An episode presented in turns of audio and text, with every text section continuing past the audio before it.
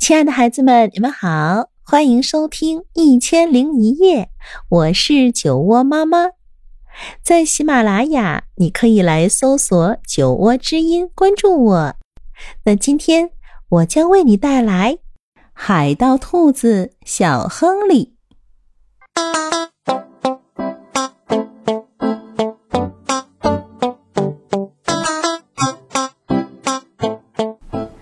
有一艘破破旧旧的大船，名叫“烟胡萝卜号”，它经常出没在七大洋上。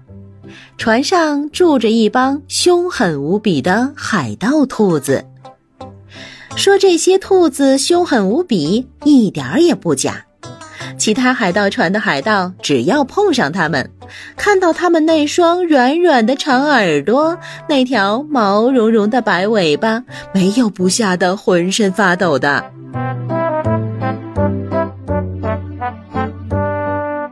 烟胡萝卜号的船长人称黑耳朵，更是一只凶狠透顶的兔子。他对自己的一只木头手、一副金耳环以及臭极了的名声非常得意。唯一让黑耳朵得意不起来的是他的儿子小亨利。小亨利不好好的当海盗，不做海盗该做的事儿，却更爱读书。爱读海盗们从其他船上抢来的书。来，儿子，快叫吧！见你的大头鬼！黑耳朵吩咐孩子：“哦哦，我最好先把这一章读完。”小亨利头也不抬：“让这个犯人走跳板。”哦，这样的事儿，不能让我就在书上读读吗？小亨利问。给自己找一只鹦鹉停在肩膀上。嗯，那我先得读一读怎么样去养鹦鹉。小亨利眼睛不离书本。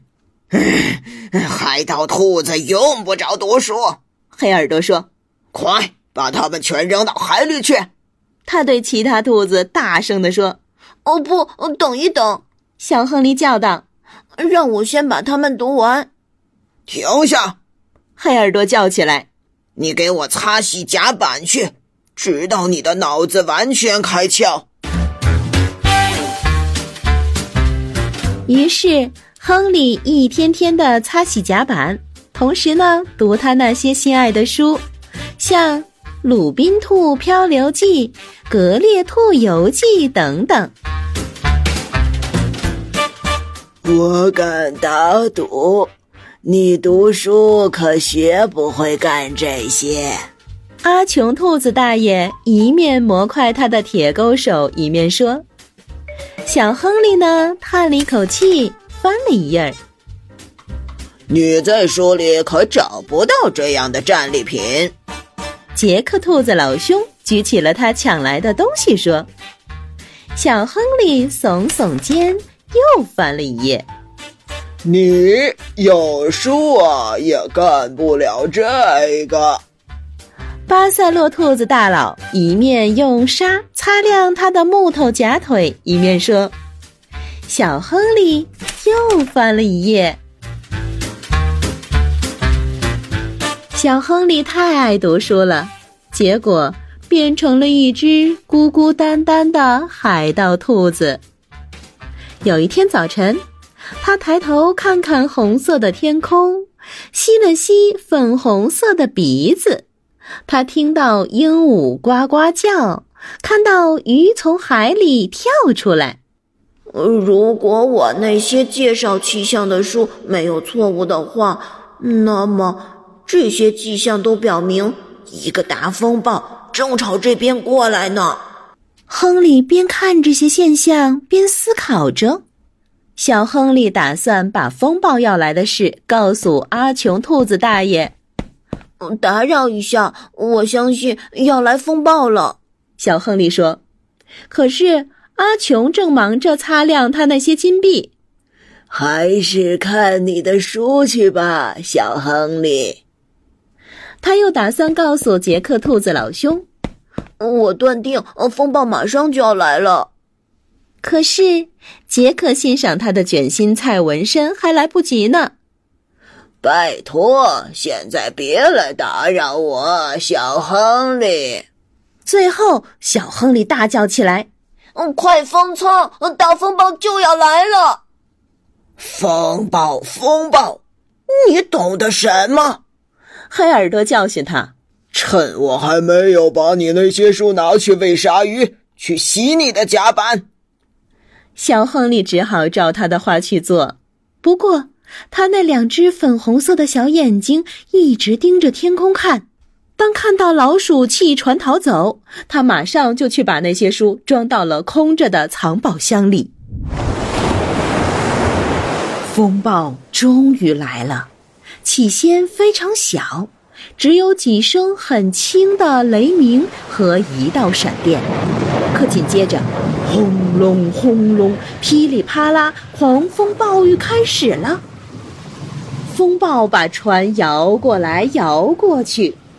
哎呀，遭殃的海盗啊！风暴吹断了桅杆。哎呦天哪，船舱进水了！风暴吹掉了船帆，风暴吹毁了甲板，风暴把这破旧的烟胡萝卜号吹成了碎片。在波浪滔天的大海上，如今只飘着那群浑身湿淋淋的兔子，还有小亨利那满满一箱子的书。等到风暴最后平息，黑耳朵。小亨利和海盗兔子们划呀划呀，划到最近的一个岛上。我们完了！黑耳朵哀嚎起来：“船没有了，金币没有了，宝石没有了。”他坐在沙滩上。像一个胆小的蹩脚水手那样，又哭又叫。可是小亨利动手干他的活儿去了。他做的第一件事是用棕榈叶和椰子建了一座两层的茅屋。这个你是怎么学会的？黑耳朵问道。我是从书上读来的呀。这本书叫做。用棕榈叶和椰子可以做的一百零一种东西。小亨利微笑着看着爸爸。接下来，他生起火，炖了一锅好吃的海鲜。天哪！那帮饿坏了的兔子叫道：“这个你又是从哪儿学来的？”我是从书上读来的呀。这本书叫做。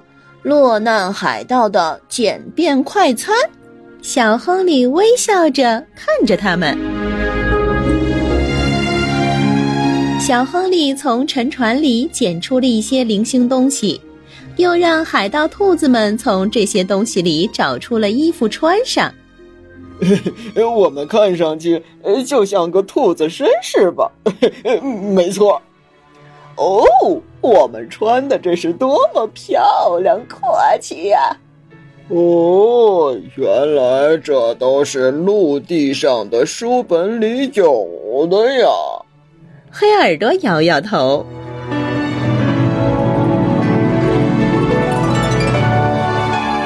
小亨利教黑耳朵和海盗兔子们做各种有用的事，比方说种胡萝卜。做最漂亮的沙堡，还有用棕榈叶做小艇。很快，他们就造出了一艘大船。从此以后，每年夏天，他们把船开到附近的复活节岛，然后呢，上图书馆去。这帮兔子们会在那里快快活活的待上很长的一段时间，呱嗒呱嗒吃一顿海鲜，读许多许多的书。没错没错海盗兔子永远需要书本。黑耳朵有点骄傲小亨利呢只是笑一笑又翻过去一页书。